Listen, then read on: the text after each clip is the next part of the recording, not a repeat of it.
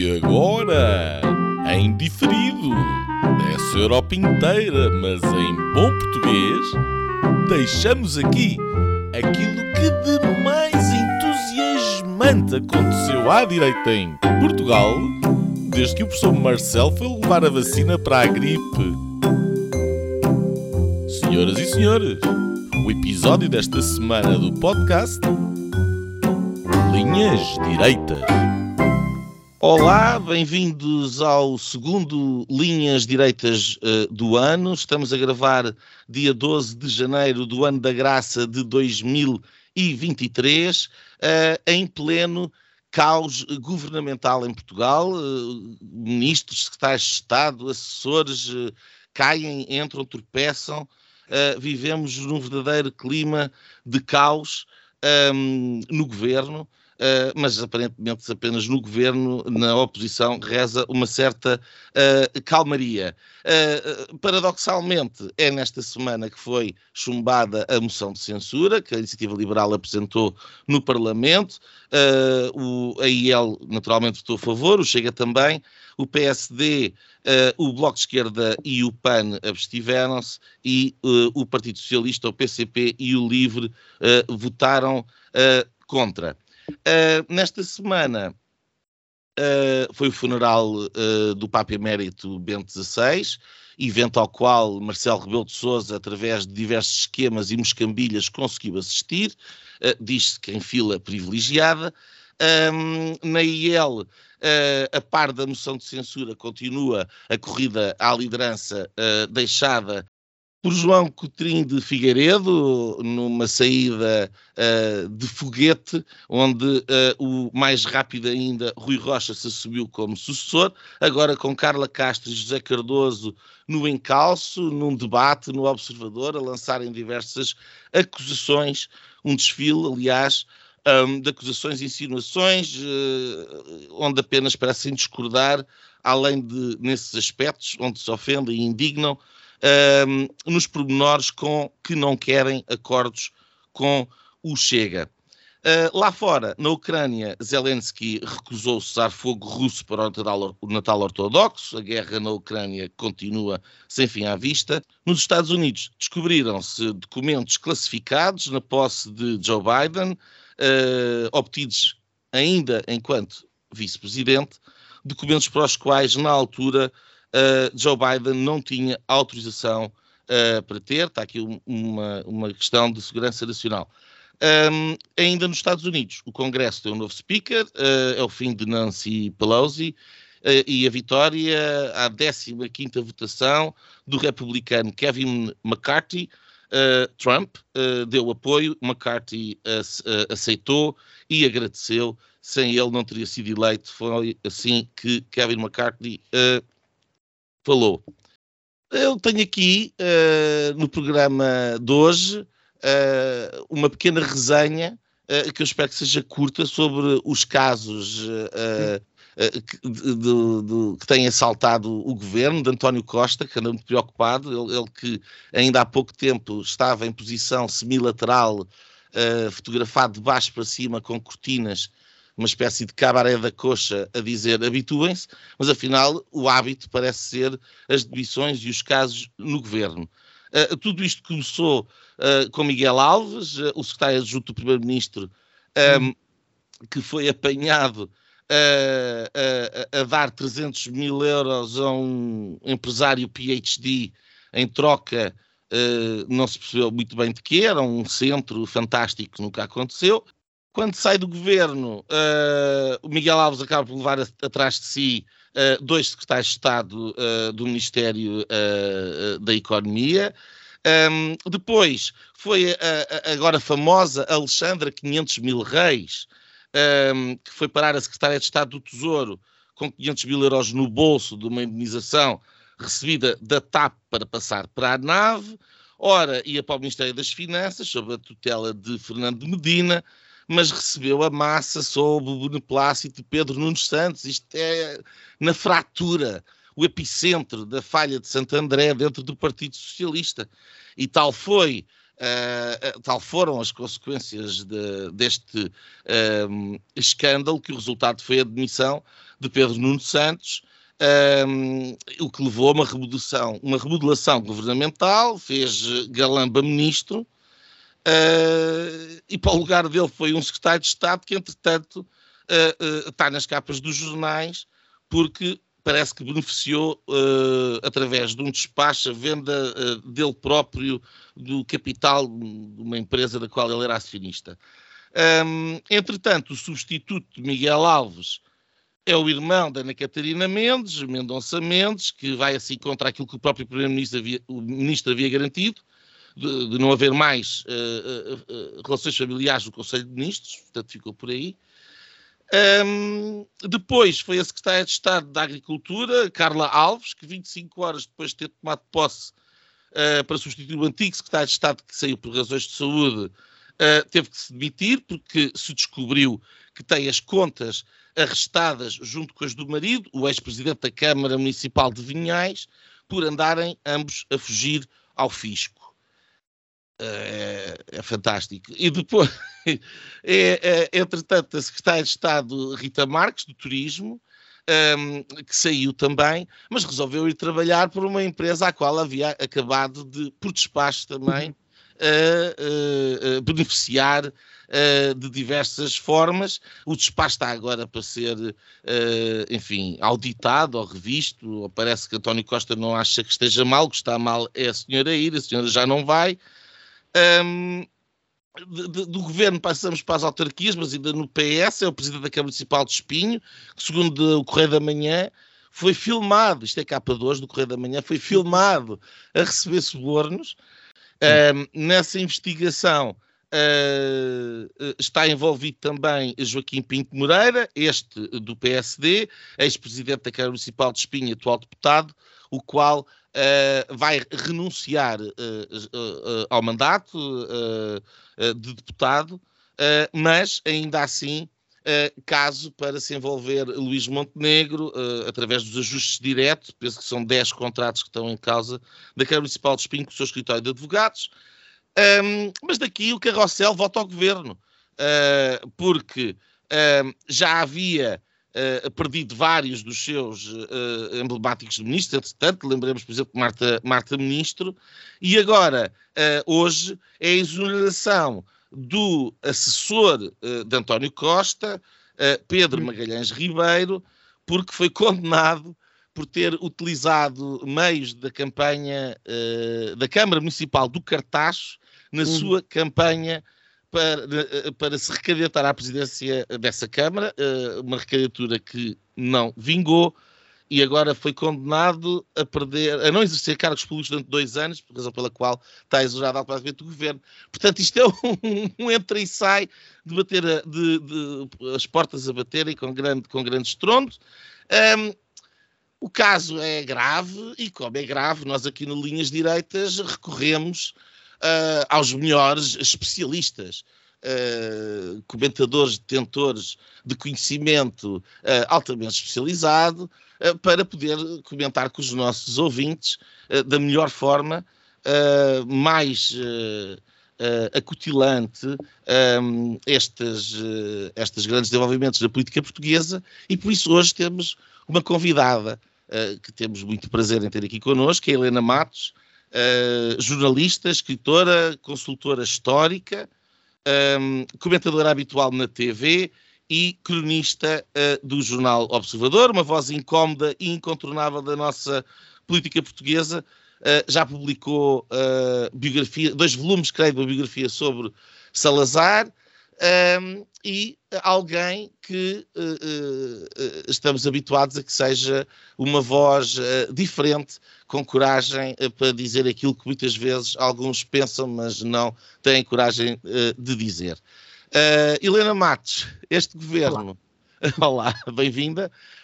este governo está está acabado? Vai, vai, isto, isto chega a 26? Ou, ou o, que, o que é que está a passar aqui? Isto não é normal. Em primeiro lugar, boa noite. É ótimo essa, essa introdução a certa altura. Eu mesma já quase que tinha dúvidas sobre a vertigem dos acontecimentos, não é? As coisas estão a acontecer mesmo muito assim. Bem, Eu não creio que se cheguem a. Eu creio que em 24 nós teremos uma crise que muito provavelmente levará a que o Presidente da República considere que não há condições para o governo continuar. Essa crise eh, acontecerá provavelmente a tempo de António Costa ir substituir eh, Charles Michel no Conselho Europeu, que acontece no final do ano, não é? A saída de 24. Eu creio que uh, essa é a solução a contento de várias partes. Portanto, em primeiro lugar, a contento de António Costa, que assim consegue sair a tempo de ir fazer uma coisa que gosta, que quer, uh, uma saída pela porta grande, não é?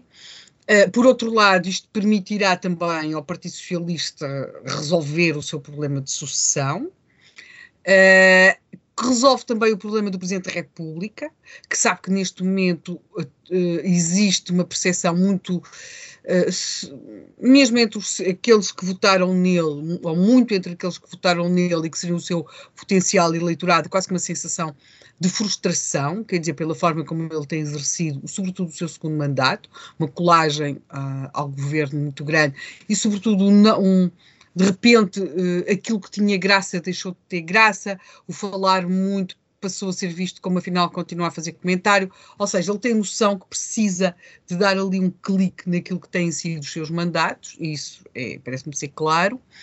Uh, por outro lado, para as oposições, este também pode não ser um mau momento.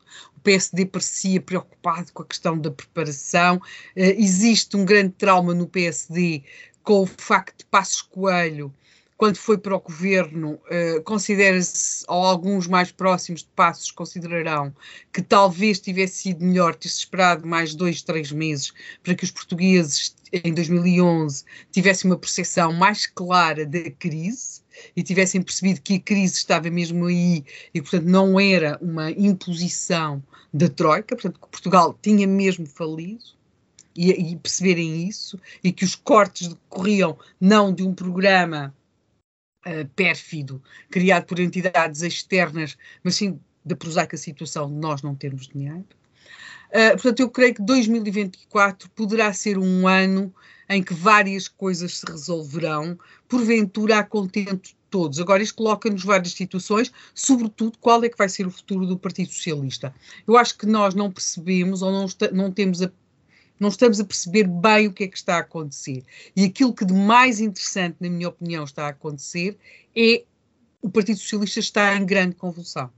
Ou seja, o PCP mudou a sua liderança pelos processos do costume, não é?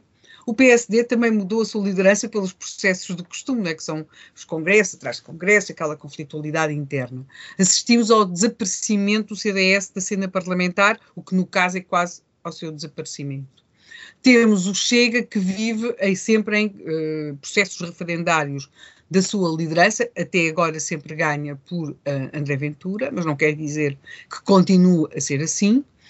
Uh, e depois temos a iniciativa liberal, que se pensava que ia ficar uh, calma e sossegada em cima dos seus bons resultados, mas que de repente não tem um, não tem dois, tem três candidatos, que isto é particularmente triste se procuram demarcar não pelos seus projetos próprios, mas por aquilo que, resolvem fazer em relação ao outro partido. Ora, quando o nosso principal, a nossa principal característica é o que é que nós vamos fazer em relação ao outro partido, é porque não estamos assim com grandes pensamentos para o nosso próprio partido.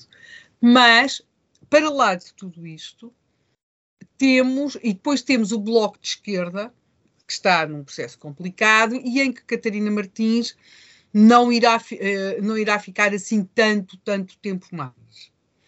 Uh, agora, o mais interessante de tudo está a acontecer dentro do Partido Socialista. O tempo de António Costa está claramente a chegar ao fim.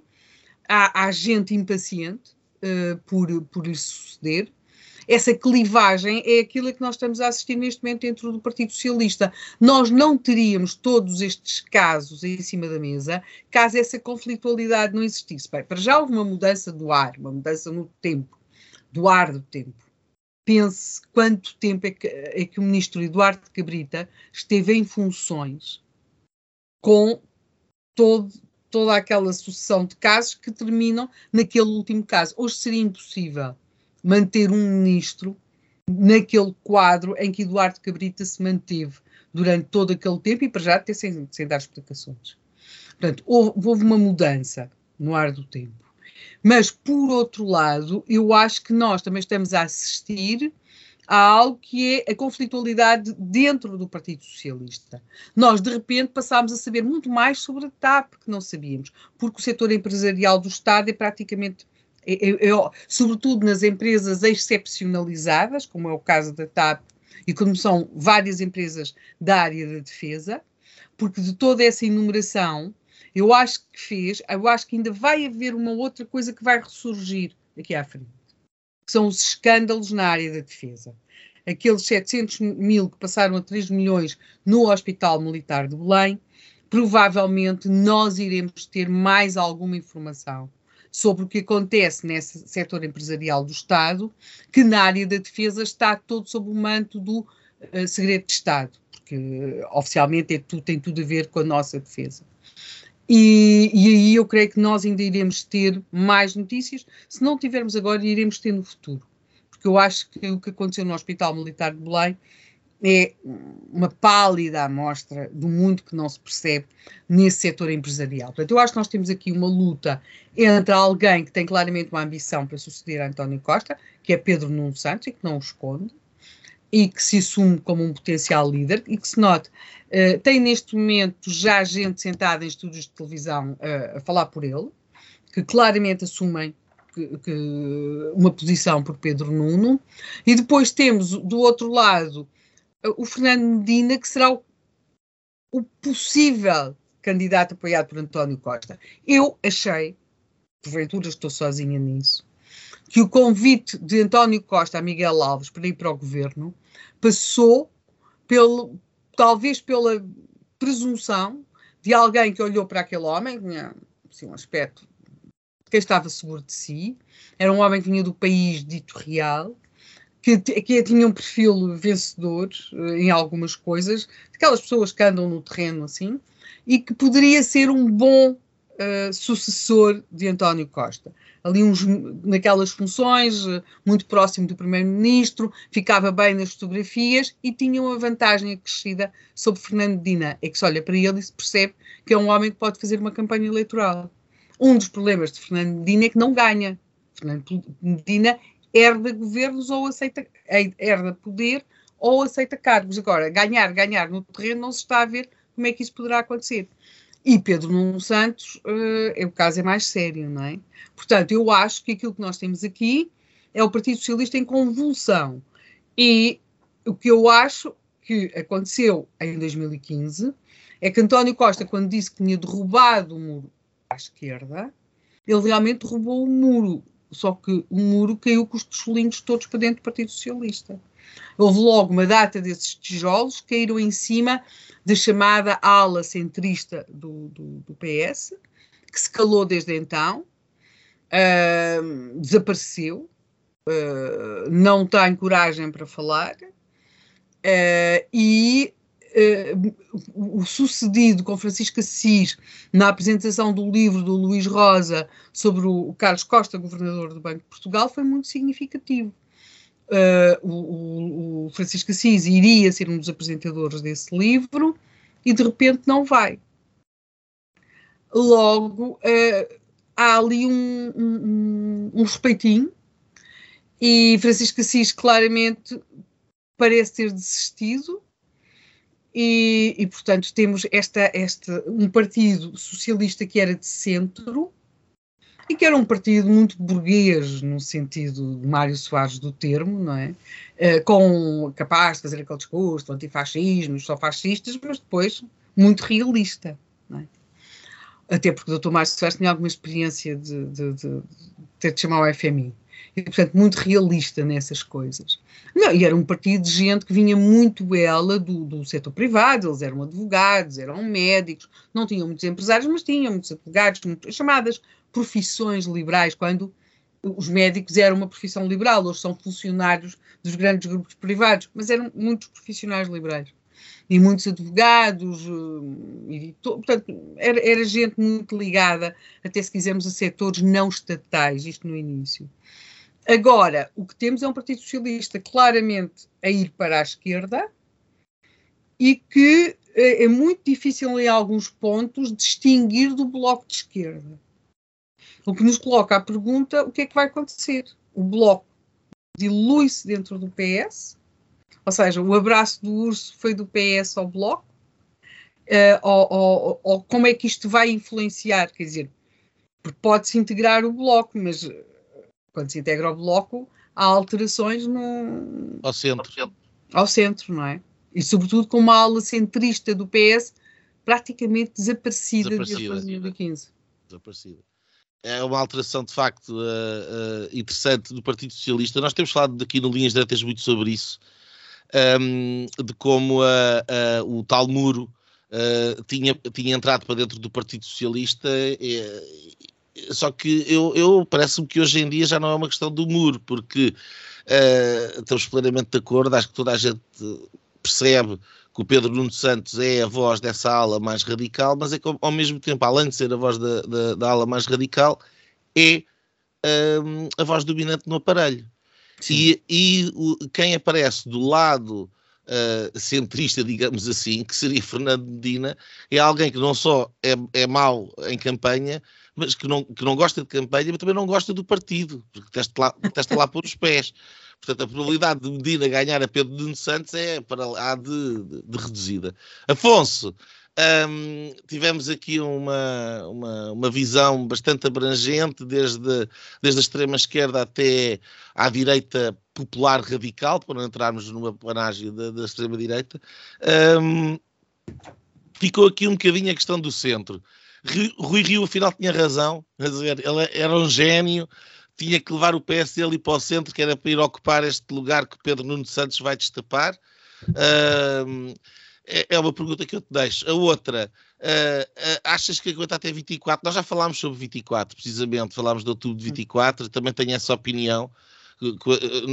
Todas as informações em Bruxelas e, uh, e, em Lisboa vão no sentido que António Costa está a perseguir isso. Além disso, tem um, um, um enquadramento internacional muito favorável uh, por ser o, o, líder socialista há mais tempo em funções um, e dos poucos que é, que é primeiro-ministro e, portanto, tem de facto uma, uma, boa possibilidade. Um, mas a questão é: uh, será que é possível? uh, com Pedro Nuno Santos fora do, fora do governo uh, aguentar, é porque nós estamos em janeiro de 23, estamos a falar de quase dois anos num processo que parece estar acelerado de grande desagregação do próprio, próprio governo e do seu estado de graça, não é? Afonso. Uh, antes de mais nada, queria dar aqui as boas-vindas uh, à, à, Helena. Obrigado por esta, por esta vinda aqui ao Linhas Direitas e, e, e, e cumprimento também os Nunos e os nossos ouvintes. E peço desculpa por esta voz. Eu arrisco-me uh, a ganhar este debate, nem que seja por, por quando ficar afónico, tal como aconteceu aqui há uns anos com o Jorge de Souza. Nada como eu, como sou acusado de ser o mais à esquerda desta direita Uhum. Uh, nada como alguém de esquerda ficar afónico para ter toda a razão. Uh, mas pronto, acho que de facto foi aqui uma leitura ótima, uh, tal como eu gosto imenso de ouvir no, na, na Rádio Observador, e, e, e, acho que é, é, é, um, é um olhar muito nítido do que está a acontecer e daquilo que pode vir a acontecer. Eu acho é que uh, acrescentando uh, aqui à, análise da, da, Helena e também aquilo que o Nuno também, Nuno Loureiro também, também uh, falou de 2024, eu não sei se nós temos assim tanto tempo. Um, eu acho que um dos erros, tanto do governo como da oposição, como eu diria que do país, e é disso que se trata, nós temos que ligar estes partidos, e eu acho que essa é a crise, é, a, a crise neste momento da democracia portuguesa, deste enfim, não quero falar de crise de regime, mas as dores deste, desta transição dos 50 anos do 25 de Abril para aquilo que eu espero que seja um aprofundar deste, deste regime que é um com o qual eu me identifico uh, desde a sua gênese, ou seja, uma democracia pluripartidária e que uh, tenta um equilíbrio entre esquerda e direita e alternância no poder e que não aconteça aqui aquilo que acontece em muitas outras geografias uh, em que há uma polarização para extremos que não, que não enfim, que, que acabam por bloquear as sociedades. Mas eu diria que é este, este todo o tempo do mundo, como na música do Rui Veloso, é uma coisa que se calhar não temos. Eu acho que esta sucessão, de facto, do, dolorosa, esta via sacra que o Nuno estava aqui a, a explanar, porque eu já não aguentava com mais crises, eh, de repente fomos expostos a radiações eh, concentradas nesta introdução do Nuno, um, dá esta noção de aceleramento da história e, e, eu não sei de facto se António Costa terá assim condições para, para aguentar um país que vai começar e assim entrar pelo, pela política adentro. É porque o país, eh, eh, quer dizer, vamos bater contra o muro com, com, com, da realidade, seja por via de uma, de uma crise mais aprofundada agora neste ano que arranca, seja por, por, por incapacidade da classe política de se organizar. Mas eu diria que, usando esta, esta imagem dos muros, eh, por acaso tinha aqui outra imagem, também com pedras, era de que o, o António Costa é a pedra angular destes últimos sete anos de alguma estabilidade no nosso sistema. Sim. Uh, olho mais não como um muro, mas como um arco, como uma ponte. Um arco. Uh, unia os seguristas e os pedronunistas, um, unia também o PCP e o Bloco de Esquerda à Giringonça, unia o Centrão com o Rio Rio. Que o Rio Rio, era. Exatamente. que era parte desta, deste equilíbrio e desta, deste impasse. Unia também o Marcelo Rebelo de Sousa, uh, que sempre naquela, agora revelou esta coisa dos, de, de, furar balões, ele está de facto a furar balões há, há, há imenso tempo, um, e agora parou, de repente, há um ano que isso que eu diria que parou, parou logo no discurso da tomada de posse, quando fixa uh, esta maioria à saída do António Costa, e portanto uh, revelou o jogo que estava a ser jogado e abriu-lhe a possibilidade de não aceitar, porque era isso, ninguém esperava uma, uma maioria absoluta, esperava-se que António Costa não conseguisse uh, formar governo, eventualmente, sem maioria, sem geringonça, eventualmente Rui Rio, mas já, tinha, já se tinha demarcado, podia entrar ali em convulsão interna. Pedro Nuno Santos era o homem que seguia e provavelmente uh, Marcelo Souza aí ligava as luzes e, e tirava uh, Pedro Nuno Santos do, da jogada. Eventualmente era, uma, era uma, uma, uma saída possível, mas temos a maioria absoluta que funcionou como funciona agora como argamassa, mas foi antes desta crise, antes da maioria absoluta, o PCP e o Bloco de Esquerda saíram, não é? Eu acho que também foi mais uma saída tática. Eu acho que não, não foi assim um erro tão clamoroso. Eles de facto sabiam que tinham que perder ali alguma coisa para agora ganharem a rua para o próximo ciclo. Imagino que tenha sido essa jogada. Acho que não sabiam que seria tão forte. Depois o, o Centrão acabou por cair com muito atraso, com seis meses de atraso, demorou eternidades. Um, e depois agora o Pedro Nuno Santos. Estes casos que nós estamos a, a, a, ver no governo, para mim, mais não é do que a guerra civil dentro do PS. E eu acrescentaria ainda a análise que a Helena fez da possibilidade do, do PS partir. Eu não sei se o PSD vai, peço desculpa, o PS, o Partido Socialista, vai sobreviver aos próximos dois, três anos, tal qual nós o conhecemos. E, e, estamos na, quer dizer, isto é vertiginoso, aquilo, a, a, esta previsão é completamente descabelada quando estamos em, em, em, maioria absoluta, e não é só maioria absoluta do Governo na Assembleia da República, é numa série de outras realidades da nossa sociedade. Mas a verdade é que, eh, há um bocado falava, eu, estava a ouvi-la e estava-me estava a lembrar da Alexandra Leitão, no princípio da incerteza, quer dizer, aquilo era uma cartilha, era perfeito, aquilo, é, só ouvir aquilo, era, uh, tirando uma das intervenções, já não lembro uh, qual delas, mas que analisava, fez uma, um elogio do, do Pedro Nuno Santos, à saída do Pedro Nuno Santos, atirou-se a Alexandre Reis e depois atirou-se ao Medina, mas, não, mas com, com alguma ponderação. E aquilo era, a ideia que me deu na altura é se há uma crise nestas crises, nestas, se há um mandante nestas várias crises, uhum. uh, ou se não há um mandante, eu acho que há um mandante claramente. E fechava esta minha primeira intervenção uh, com esta, esta comissão de inquérito Uh, vai ser quando nós temos aqueles os, os, os torneios de ténis, tem sempre o corte central.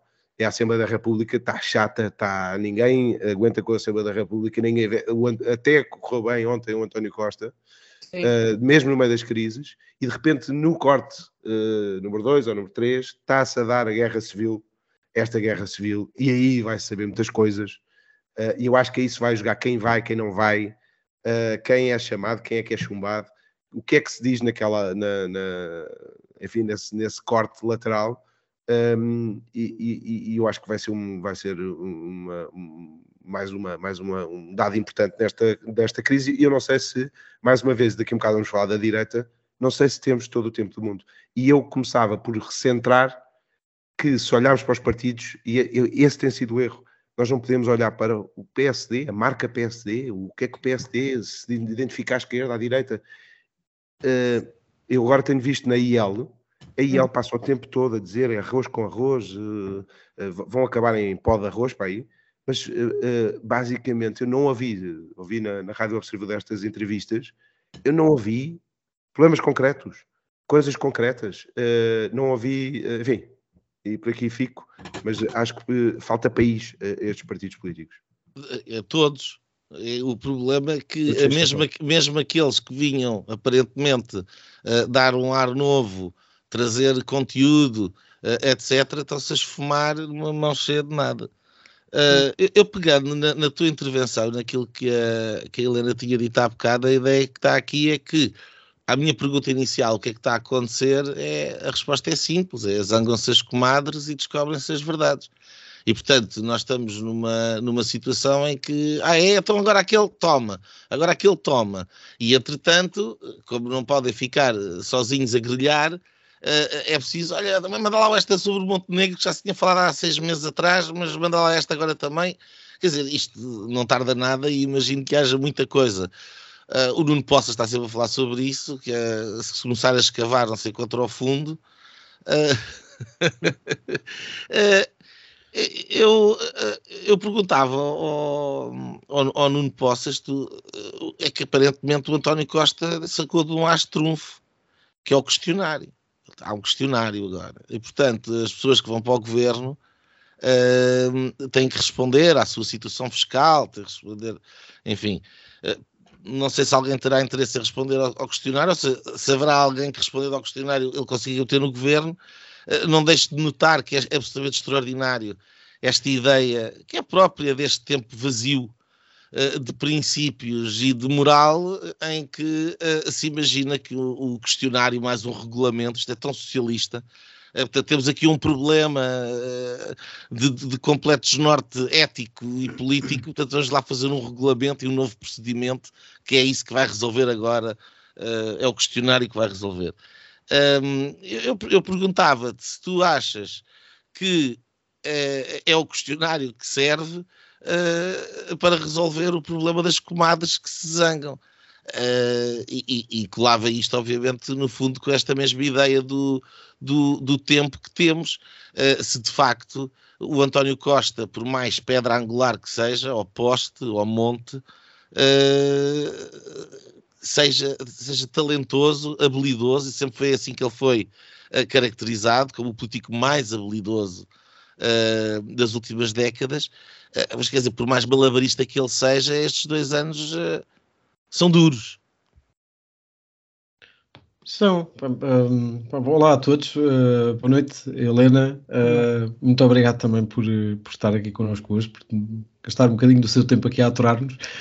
Um, eu, é, o António Costa é habilidoso. O António Costa é habilidoso porque hum, em política não, não se pode. É, é, o, é o eufemismo para chico esperto que se usa, não é?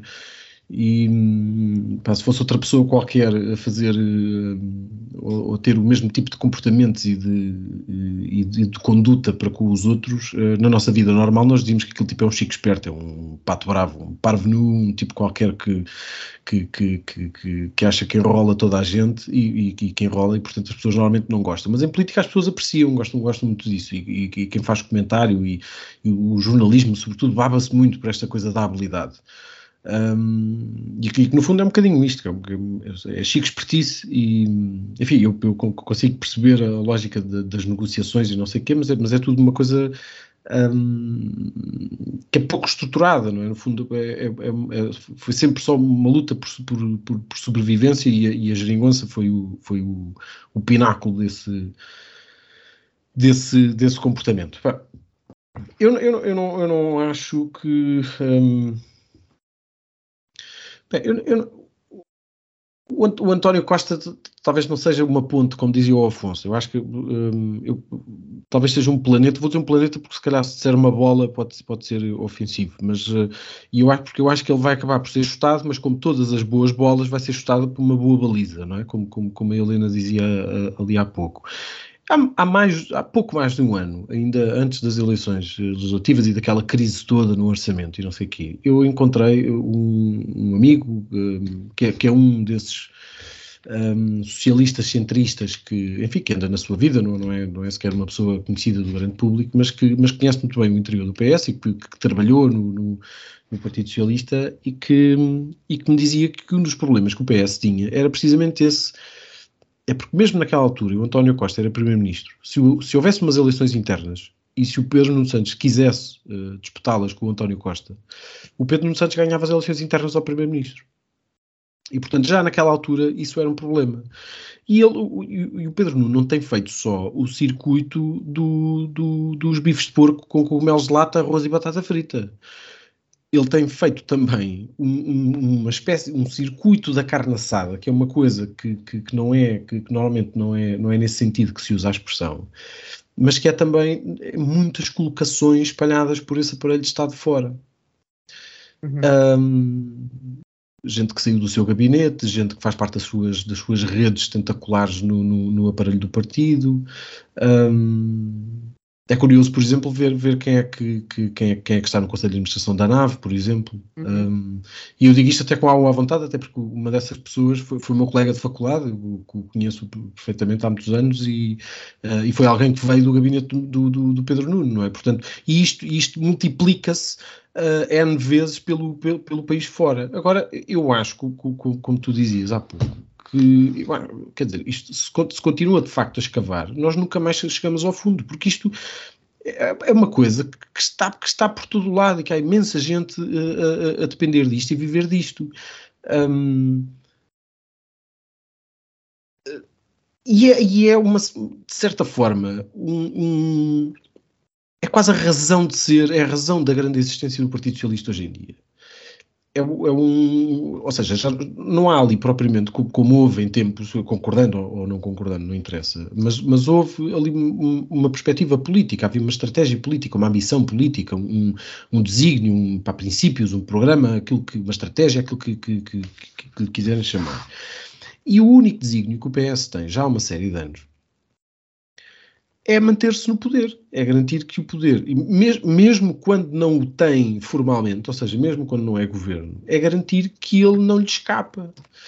Um, e que se mantém, e isso, e isso nota-se, por exemplo, quando, um, quando, quando o PSD foi para o governo em 2011 e houve algum pudor, e eu, eu consigo compreender porquê, houve algum pudor em, em trocar uma série de gente de alguns organismos.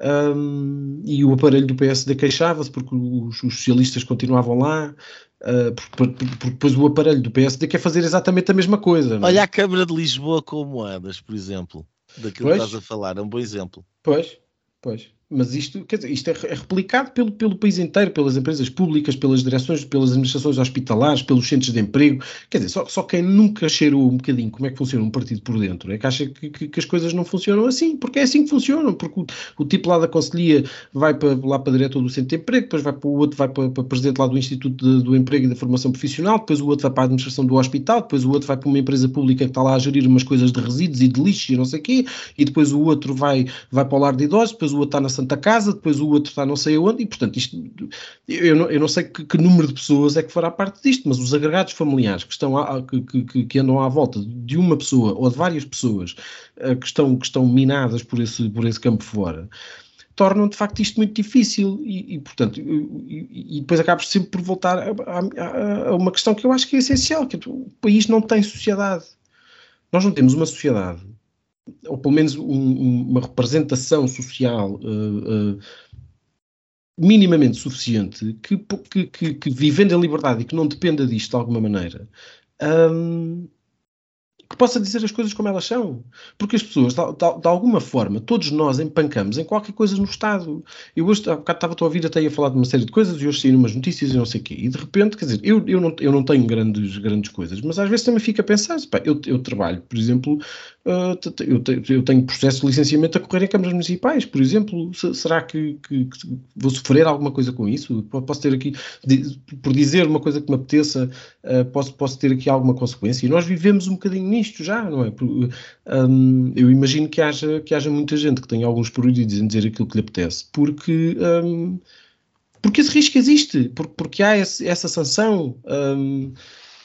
E, é, e, é, assim que funciona. Aquilo que eu esperava depois do outro lado era que, era que não tivesse o. o bem, o PSD já falo, mas que não tivesse, por exemplo, a, a, iniciativa liberal, como estava a dizer o Afonso, a discutir um, quem é que é mais liberal? E que se o liberal clássico é melhor que o liberal eh, fofinho e se o, e o outro é não sei o quê do bloco de esquerda da direita e esses são eh, pessoas do bloco de esquerda que de repente começaram a pagar impostos e, e perceberam que não gostavam? E se, se, é, se, se, é mais conservador ou menos conservador, se é mais à direita, se quer estar sentado ao centro, se quer estar sentado... Pá, eu, eu, não quero saber onde é que aquelas pessoas hum, assentam o traseiro. Pá e, e, olhar, ver aquilo, foi, foi exatamente assim que o CDS se destruiu, não é? Porque o CDS passou os últimos dois ou três anos a discutir quem é, só os conservadores é que tinham lugar. Não, não, só os democratas que estão. Não, não, afinal os liberais. Não, mas os liberais não podem porque não sei o quê, e têm que ser aqui um bocadinho pastoreados e tal, podem existir, mas e isto, isto destrói a criação de uma alternativa. E nós, eu até li uma entrevista antiga de, de, de, de um político antigo que, que, que falava sobre isso um, e que dizia que, precisamente isto, que é, nós, nós temos uma certa tendência para viver entre o situacionismo e a ruptura. E, e, nós neste momento estamos em, em, claro situacionismo e eu acho que, que, já disse aqui várias vezes, parece que cheira um bocadinho a, a, fim de ciclo, não faço a mínima ideia do que é que vai acontecer, pá, duvido muito que, que, que, se crie uma ruptura como, como se criou uh, há 50 anos ou não sei o quê, mas enfim, as coisas acontecem de outra maneira, é possível que haja de facto uma ruptura no, no sentido qualquer que não faço ideia qual seja, mas nós vivemos numa coisa ou vivemos noutra. E, no, e, no, e, e, e vemos sempre com, com muito desagrado a, a, o, a, solução intermédia entre, entre a situação e a ruptura, que é a criação de alternativas, e é assim que vive a democracia.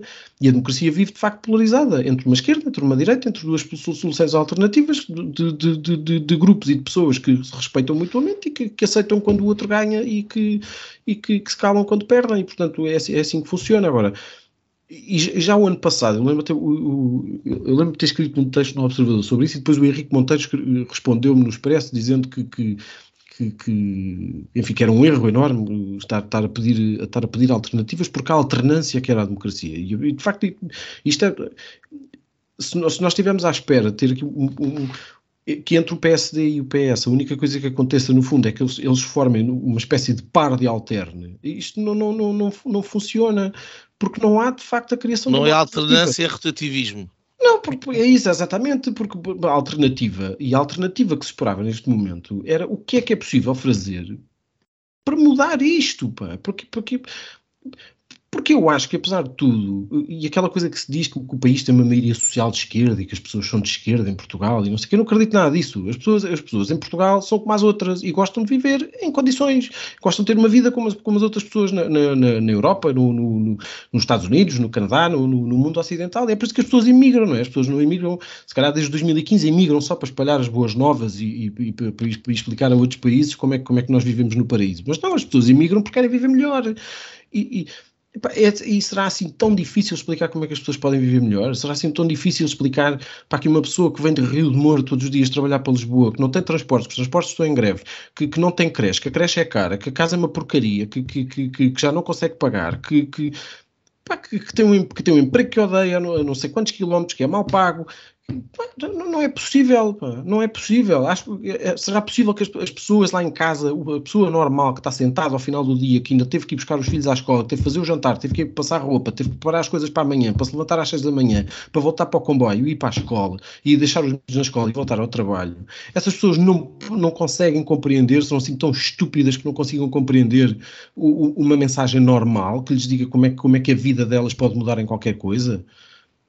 Pá, não, não, é, não é preciso inventar a pólvora, pá. E o, e o Luís Montenegro, deixa-me deixa só terminar, deixa só, deixa só terminar com isto.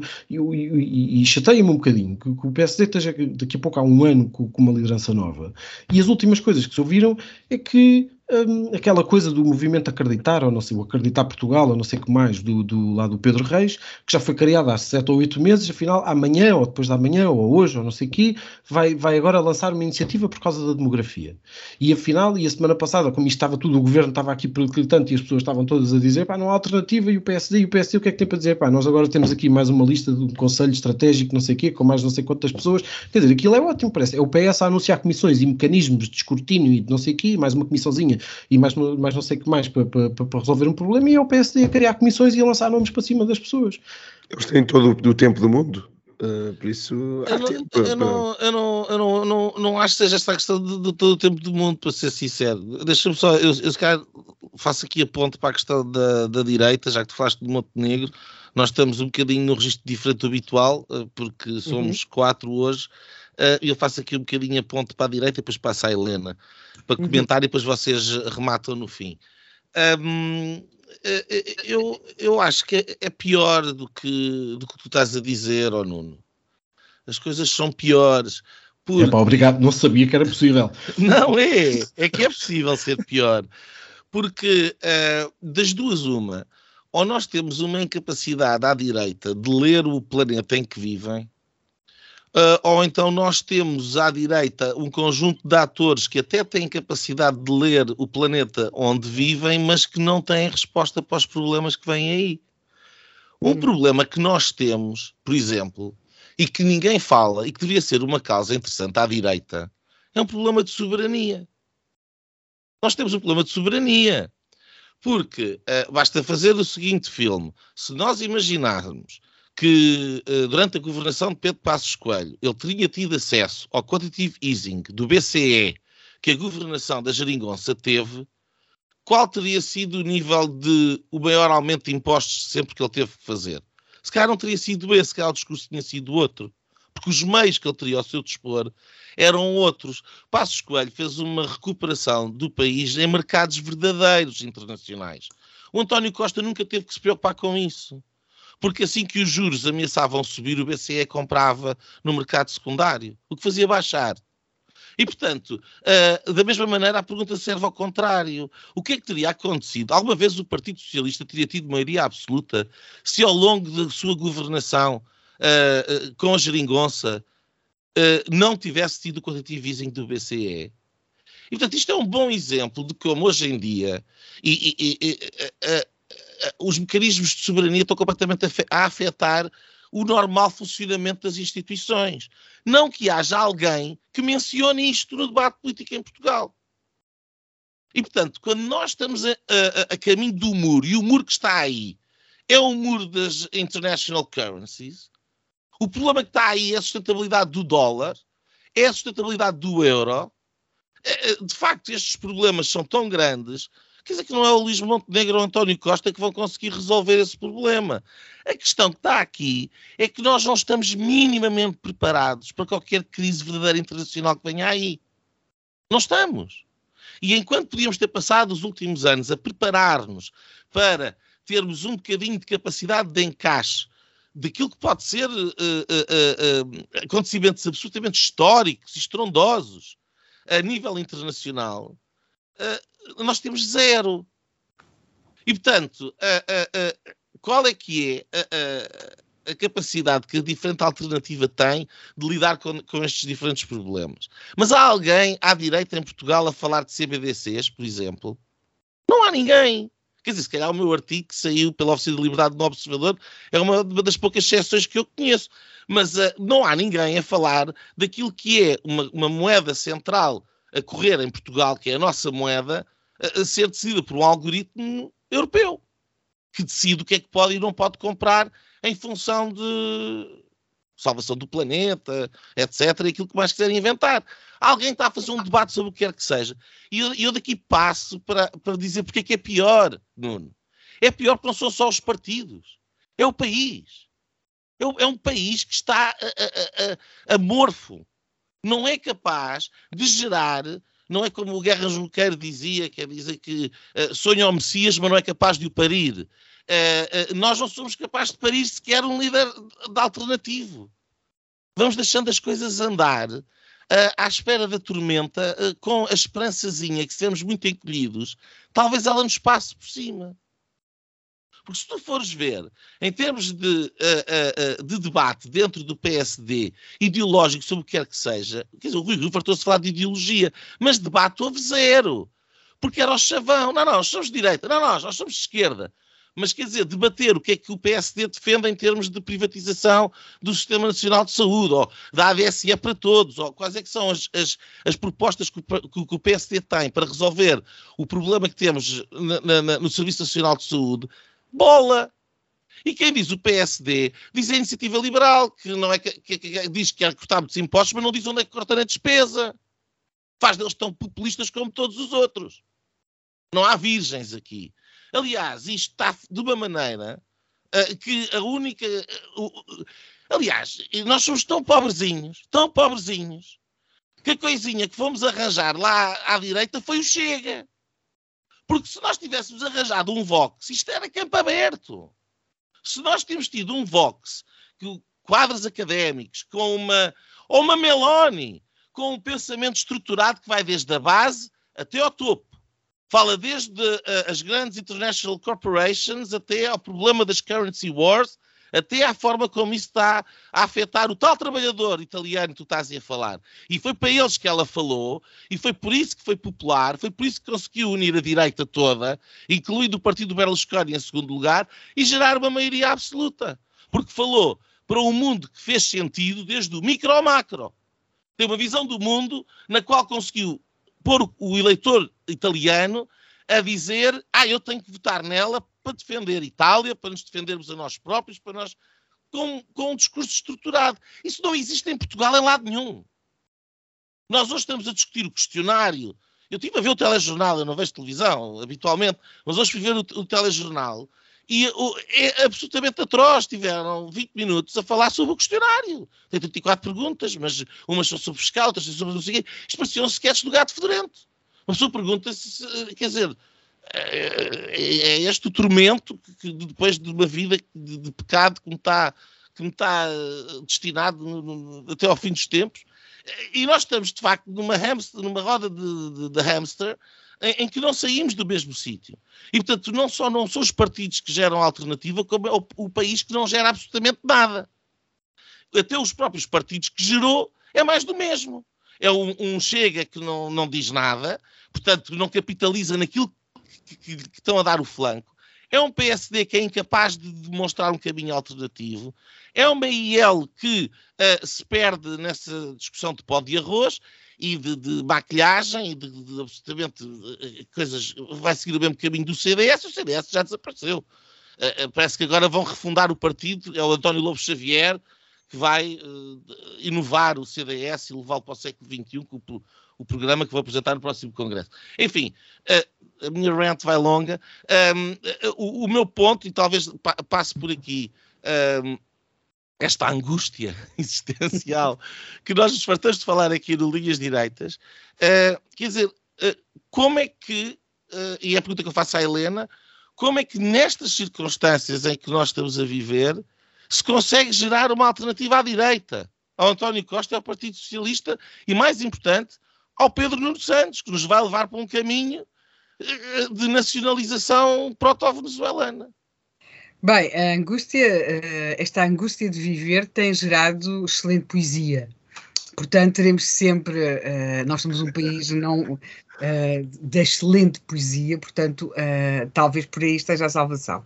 Eu acho que há aqui um problema e que é o seguinte: Portugal habituou-se a mudar por fatores externos. Ou seja, podia ser o ouro do Brasil, podia ser o, o ultimátum, que depois leva à crise da República, podia ser, como foi depois na agonia da República, o esperar-se que os militares resolvessem a situação, o que aconteceu, e que é também aquilo que acontece já num tempo mais contemporâneo com o 25 de Abril. Nós estamos numa situação similar, ou seja, existe a sensação, só que sem crescimento económico, existe a sensação de bloqueio, não é? Que existe a sensação que se tem de mudar mas não se toma a iniciativa. em 1973-74, nos anos 70, existe a clara percepção de que se tem de fazer uma mudança, mas de que não se pode mudar por causa do ultramar. Ou seja, qualquer mudança uh, que algumas elites protagonizassem colidia com a questão da defesa do ultramar. A seguir ao 25 de Abril, as mudanças são feitas eh, até 75, não é? Até ao golpe de 25 de novembro, por eh, força das armas. A partir daí, nós vamos mudar porque vamos para a Europa, portanto, a Europa impõe-nos um conjunto de mudanças, e depois porque falimos. E quando falimos, chegam os credores, e os credores impõem-nos mudanças. Agora estamos numa situação em que, pela primeira vez, se espera, exige, uh, aguarda-se, reza-se para que sejamos capazes de promover uma mudança pela consciência de que temos de ser nós a fazê-la, não é? Uh, portanto, aqui nunca houve nada como a transição em Espanha. Aqui, talvez por aí também a diferença entre o Chega e o Vox. Uh, e eu, eu, por acaso, agora aqui como parênteses, é uma das coisas, uma das simplificações uh, que me consterna em Portugal e que me constrange, que é uh, meter-se no mesmo saco aquilo que não está claramente no mesmo saco. O Vox é um partido de jovens quadros e com muitos quadros, coisa que contrasta com o Chega em Portugal e não apenas com o Chega.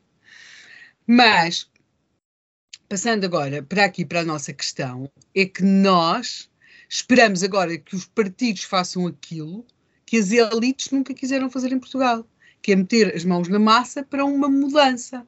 Não.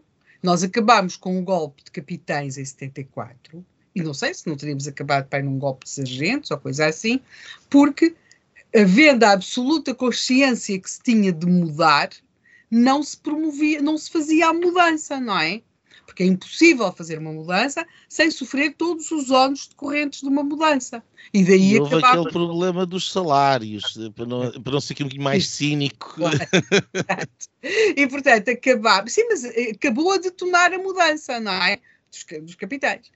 E portanto, eh, nós não fazemos a mudança. E depois todas as outras mudanças são apresentadas como uma imposição externa, ou para bem porque vem da União Europeia, ou da CEE, ou porque são os credores, mas nós não mudamos. Agora, nós queremos mudar. Queremos não, achamos que temos de mudar e esperamos que os partidos façam isso. Eu não creio que, uh, que, eles, que seja fácil. Porquê? Porque ao, ao, ao introduzirem um discurso de mudança, a não serem coisas muito mais de extremo, como é o caso do, do Chega, todos os outros partidos, a única coisa que não querem é mudar. Eles estão aqui para defender o que está, não é? O, o, e mesmo o que está muito claramente. Nós, nós chegamos a uma situação, e eu acho que é isso que leva à, questão de, de, de, do António Costa e que é o que se espera, e daí uh, aquele discurso da reversão, não é? Uh, íamos fazer reversões como quem quer regressar a um tempo em que foi feliz, o que é manifestamente impensável. E, portanto, esta ideia de que com o número de pessoas, a sociedade portuguesa criou uma tal dependência do Estado que aquilo que o eleitorado, de alguma forma, dá o seu voto não é a quem lhe promete mudar, é a quem lhe promete garantir que pode continuar a viver como tem vivido até agora. Para, a isto junta-se, nós somos um país particularmente envelhecido. E logo, o que é que espera um reformado ou aspirante a reformado? É que tudo se mantenha na mesma porque ele continua a ganhar a, sua, a ter direito à sua reforma sem cortes, não é?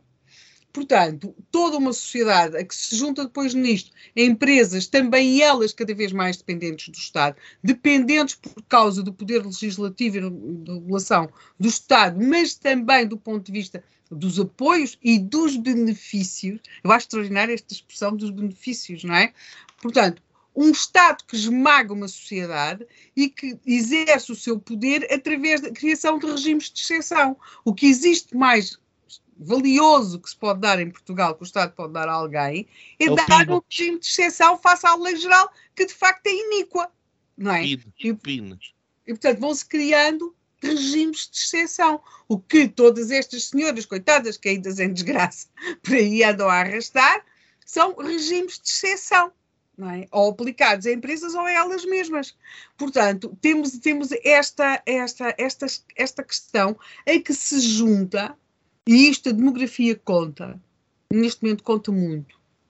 Nós temos uma sociedade paralisada pela crescente dependência do Estado, que já acaba, é quase que já uma espécie de feitiço que se vira contra o feiticeiro. Toda esta gente tem problemas porque se enredou nessa rede do, do, do, que gera valor hoje em Portugal, e talvez seja das que gera mais valor, que é o relacionamento que algumas pessoas conseguem ter com o Estado. E o Estado, depois, com essas pessoas, esse, esse, esse mundo uh, uh, do, dos institutos, dos gabinetes, das CCDRs, das comissões, esse, essas traseiras do poder, que é onde está o verdadeiro poder. E que não. E, para já porque movimenta milhões, porque é aí que está o poder do exercício desse, desse, desse monstro legal que se criou e é um poder muito menos escrutinado. Não é por acaso que eles se espalham quando chegam aqui a secretários de Estado. Eles espalham-se porque vêm um mundo que abafa uh, o, o, nós queremos fazer uma empresa, ou queremos fazer uma casa, ou queremos fazer um investimento, o, o, o queremos fazer qualquer coisa, porque caem-nos em cima com 3 mil coisas, a não ser que nós consigamos o regime de exceção. É? E, portanto, essa gente vem, depois chega aqui à frente e é como se estivesse, uh, de repente, apanhada pelas luzes. Os únicos que vão mais ou menos escapando a isto é aquela endogamia política de pais, filhos, primos, cunhados, em que já os pais já foram ministros, depois as filhas são ministras, depois é a irmã da ministra, depois é o, o companheiro que está no, na, na, no gabinete de advogados, que por sua vez vai negociar com, com, com a empresa pública para onde foi a pessoa que agora tem de sair. Portanto, se repararmos, não é por acaso que o governo António Costa é endogâmico. Ele é endogâmico porque essa é a natureza já do poder que exercem. É aquele círculo mais íntimo em que, de facto, nasceram, fizeram uma carreira na política como se estivessem na função pública. Começaram em assessores, de assessores passaram para, para adjuntos, de adjuntos para secretários de Estado, secretários de Estado para ministros. Portanto, é, é, isso. O que está para lá disso é o mundo da sua dona Carla Alves, da, da Portanto, que são pessoas que acabam por exercer muito o tal poder em que o Estado cresceu e acaba a abafar esta sociedade. Agora, chegando aqui à questão da, da demografia. Eu não sei como é que se consegue mudar um país que tem este nível de dependência do Estado e que, e, e, portanto, em que toda a gente o que quer é que se mantenha como está, porque só assim é que pode ter a certeza da não imprevisibilidade no momento da pensão, da tensa, do benefício da isenção. E, por outro lado, em que temos uma população cada vez mais envelhecida e em que aquela parte mais ativa da população está a emigrar.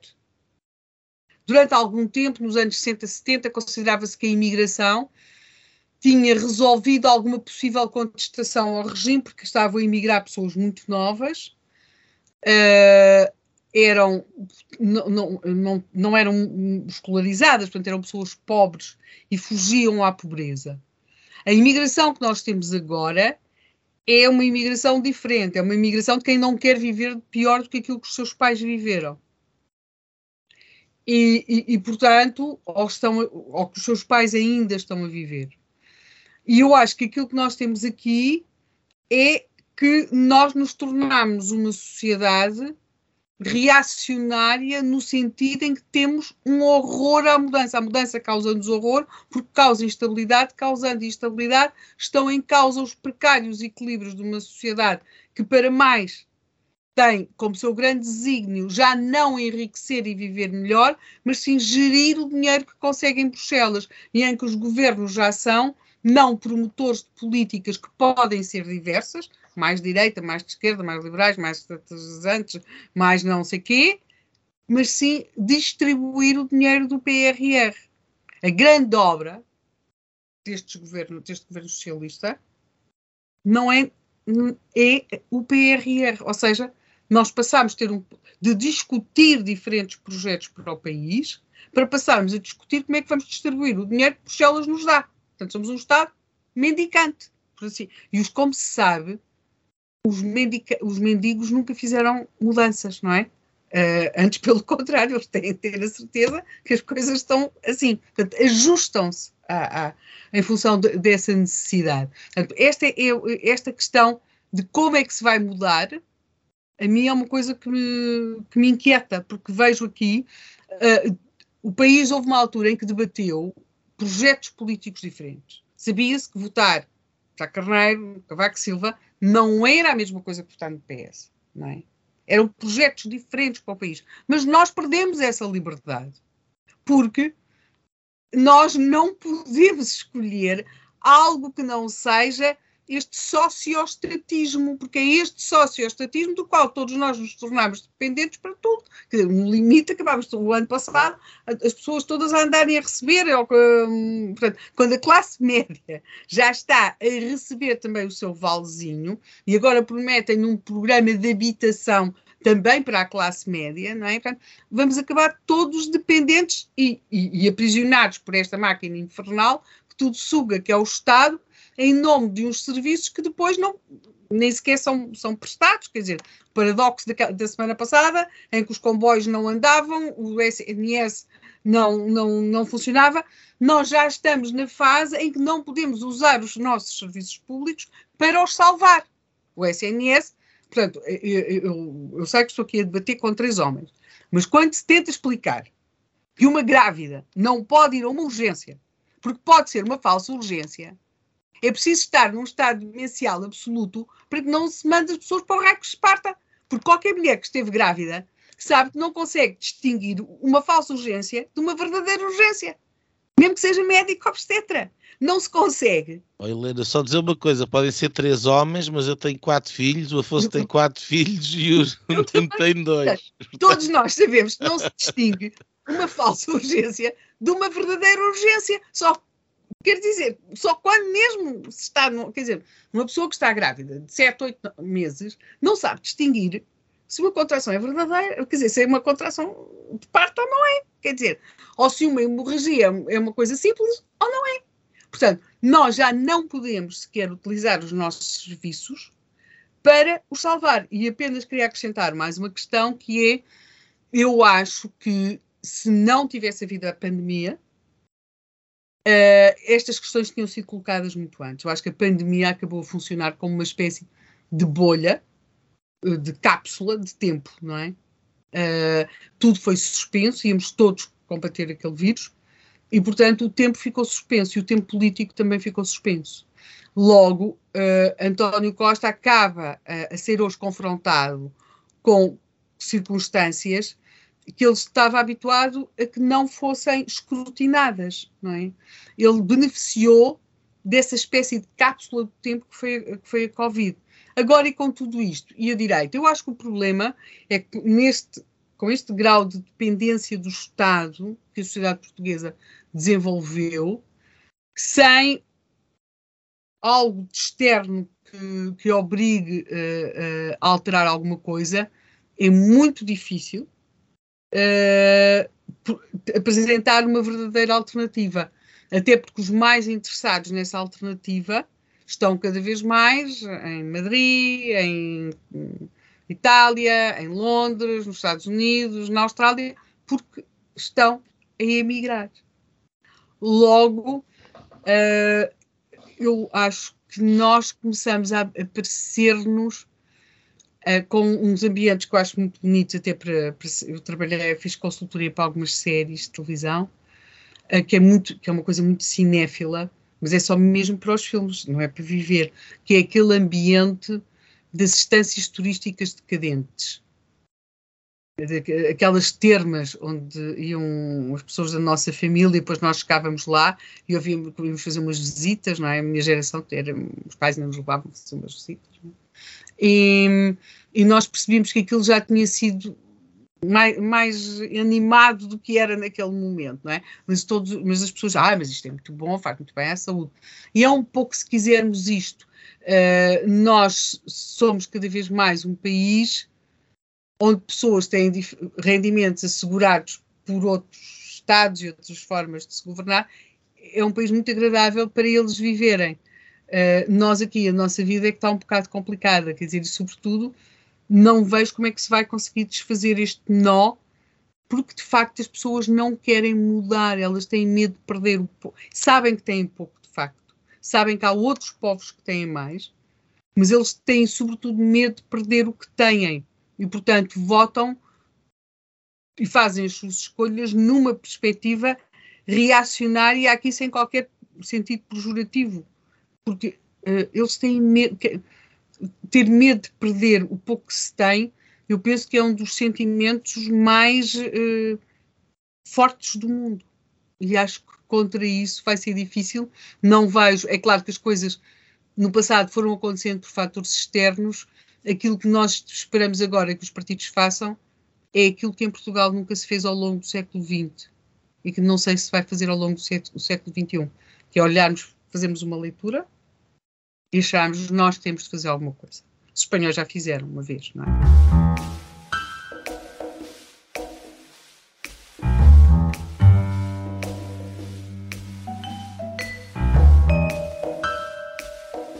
Linhas direitas.